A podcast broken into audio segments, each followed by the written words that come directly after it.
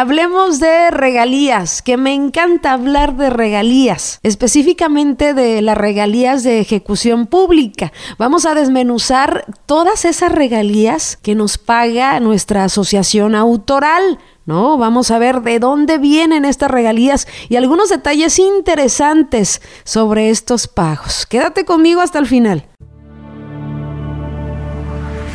Estás a punto de entrar al mundo de las compositoras. Una voz que somos todas, las compositoras. Antes de iniciar este episodio, quiero felicitar a todas las compositoras, a todos los compositores. Este fin de semana celebramos nuestro día, este pasado 15 de enero.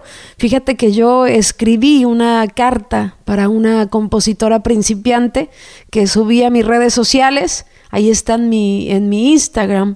Y tuvo bastantes reproducciones, muchos y muchas compartieron esta carta. Y yo veo en esta carta la necesidad, ¿no? De decirle sobre todo a las niñas que sueñan con ser compositoras que es muy importante su voz, porque yo recuerdo hace muchísimos años cuando yo era muy niña, eh, no encajaba con, vaya, no tenía referentes, no había quien me dijera, oye, también es para niñas esto de la composición, ¿no? Lo veían como algo raro. ¿Cómo que vas a componer? Pero eso qué?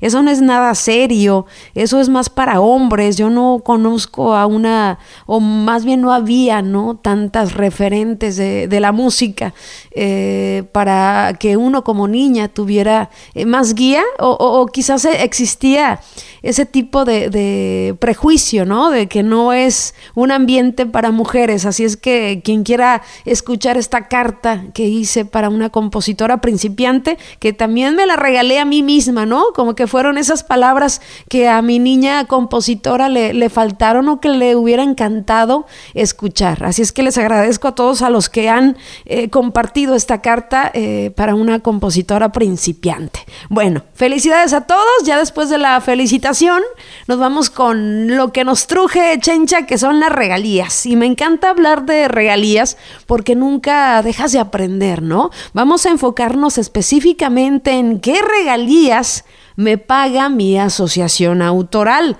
Muchos saben que yo estoy en, en BMI, ¿no? Aquí en Estados Unidos, pero la mayoría de asociaciones en el mundo, ¿no? Están repartiendo este tipo de regalía, ¿no? Que es la regalía de ejecución pública, pero es importante conocer de dónde viene el dinero y también que cuando nos llegan esas hojitas que a veces dices, oye Erika, pero pues son centavitos y, y bueno, se van sumando, hay que entender que esta carrera pues es también de hacer catálogo, ¿no? Y de sumar canciones y entre una y miles y cien se va acumulando ese dinero y sobre todo cuando las canciones son exitosas es cuando ves de golpe ahí en tus estados, ¿no? Que realmente esas regalías que tú decías, no, pues es muy poquito, se hacen o se vuelven muy potenciales con canciones que son bien reproducidas en plataformas digitales. Bueno, ¿de dónde viene esta lana que me paga BMI, por ejemplo? ¿no? Mi asociación autoral en mi caso. Algunos estarán en ASCAP,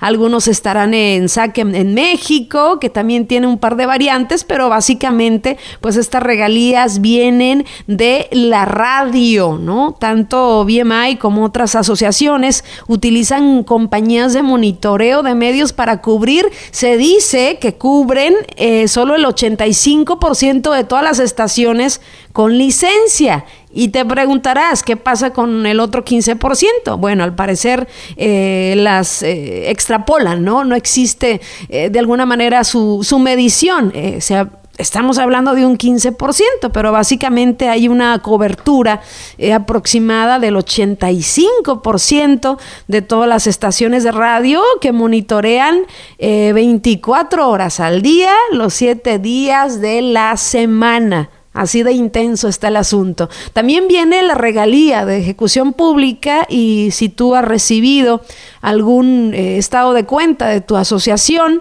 o si alguna canción tuya, por ejemplo, ha sonado en algún programa de televisión, yo tengo experiencia, por ejemplo, en la, en la academia de Azteca. En la academia, que pues es un programa ya de muchísimos años, pero resulta que siempre en cada eh, etapa o en cada generación eh, cantan o borracho de amor o fíjate que sí, y bueno, ahí vienen mis estados de cuenta esta, este tipo de regalía. Las televisoras están obligadas a mantener unas hojas de registro donde anotan cada composición o registran cada composición musical que utilizan, ¿no? En sus programas. Y es un poco eh, descriptivo este asunto porque también el pago tiene que ver en cuánto tiempo lo usan, cómo se usó, ¿no? Eh, todas estas hojas, todos estos datos se van a las asociaciones, a nuestras asociaciones, para que esta regalía llegue directamente al compositor. También hay que entender que esta regalía que paga la televisión eh, varía mucho con el tamaño de la audiencia, ¿no? Imagínate una academia a nivel nacional, ¿no?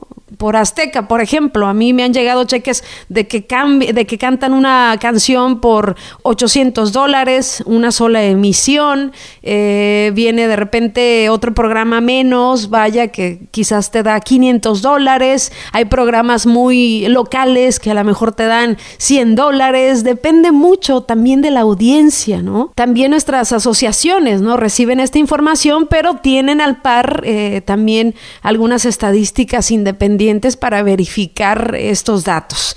También hay regalías de ejecución pública de streaming que es una de las que más está creciendo, porque son muchísimos datos los que eh, comparten las plataformas a nuestra asociación y de ahí se nos paga, ¿no? Es muy lógico que esta ventaja de, de la era digital pues eh, pueden decir ellos y mandar la información a, nuestra asociación diciendo qué canciones se han reproducido, con qué frecuencia y para cuántas personas. La desventaja es que son muchísimos datos que las asociaciones tienen que clasificar, por eso es tan importante verificar que en nuestros estados de cuenta que estén todas nuestras rolas y que se esté pagando el porcentaje debido. También eh, los eventos en vivo genera regalías de ejecución pública y te tiene que pagar tu asociación. En esta parte yo es donde tengo más problemas porque creo que no tenemos la información precisa, ¿no? Yo leía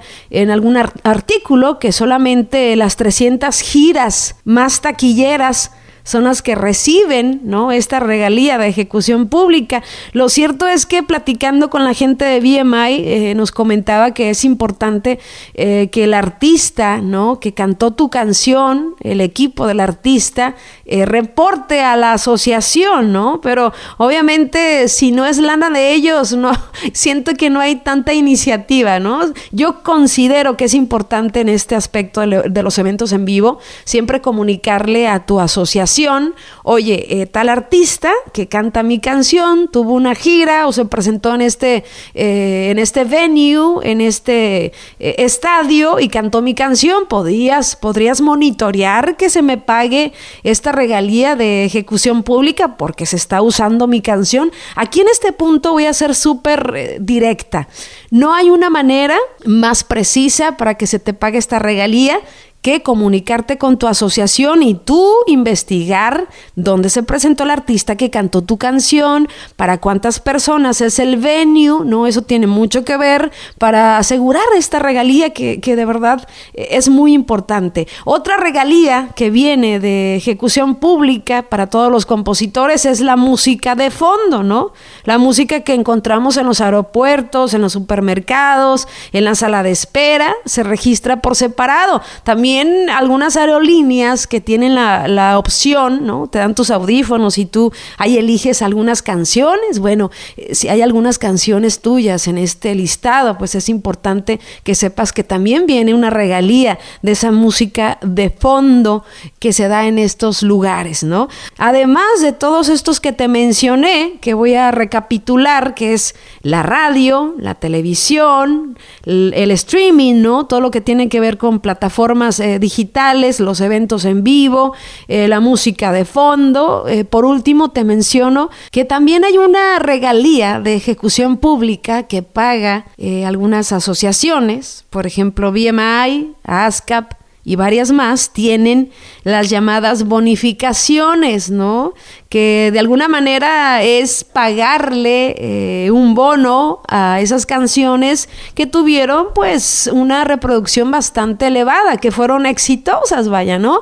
Dentro del mercado importante en los Estados Unidos, también hay que, hay que entender que si tu canción sonó en una estación de, eh, no sé, Merced, California o de Bakersfield, California, lugares pequeñitos, pues no es tan potente y no genera lo mismo que si tu canción haya sido súper tocada en Los Ángeles, en Nueva York, en Chicago, en San Francisco, que son los mercados más importantes de radio, ¿no? A nivel nacional. Entonces hay que, hay que calibrar, ¿no? No podemos decir, oye, a mí no me dieron ni un centavo y mi canción fue un hit. Sí, ¿en dónde fue un hit? En tu estación local eh, de una ciudad muy pequeñita no es suficiente. Tiene mucho que ver el mercado donde son tocadas las canciones y esa es la parte que creo que a veces nos confundimos. Entonces estas bonificaciones que da eh, que dan nuestras asociaciones tiene que ver con mercados grandes, con canciones súper tocadas que están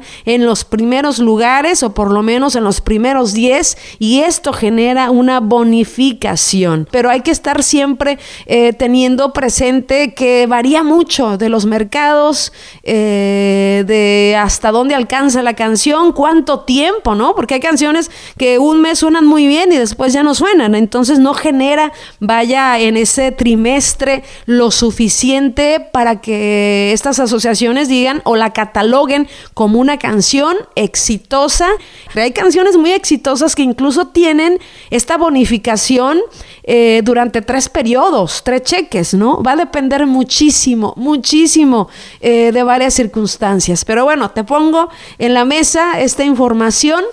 Si te ayudó, me encantaría que me calificaras, que me regalaras, eh, si son cinco estrellas, mejor, ¿no? Nos dejas de nuevo este cielo alumbrado de las compositoras. Te voy a agradecer muchísimo.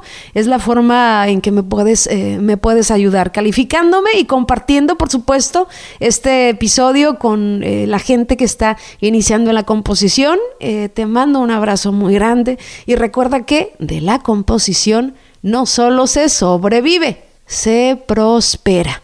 Nos escuchamos el próximo jueves.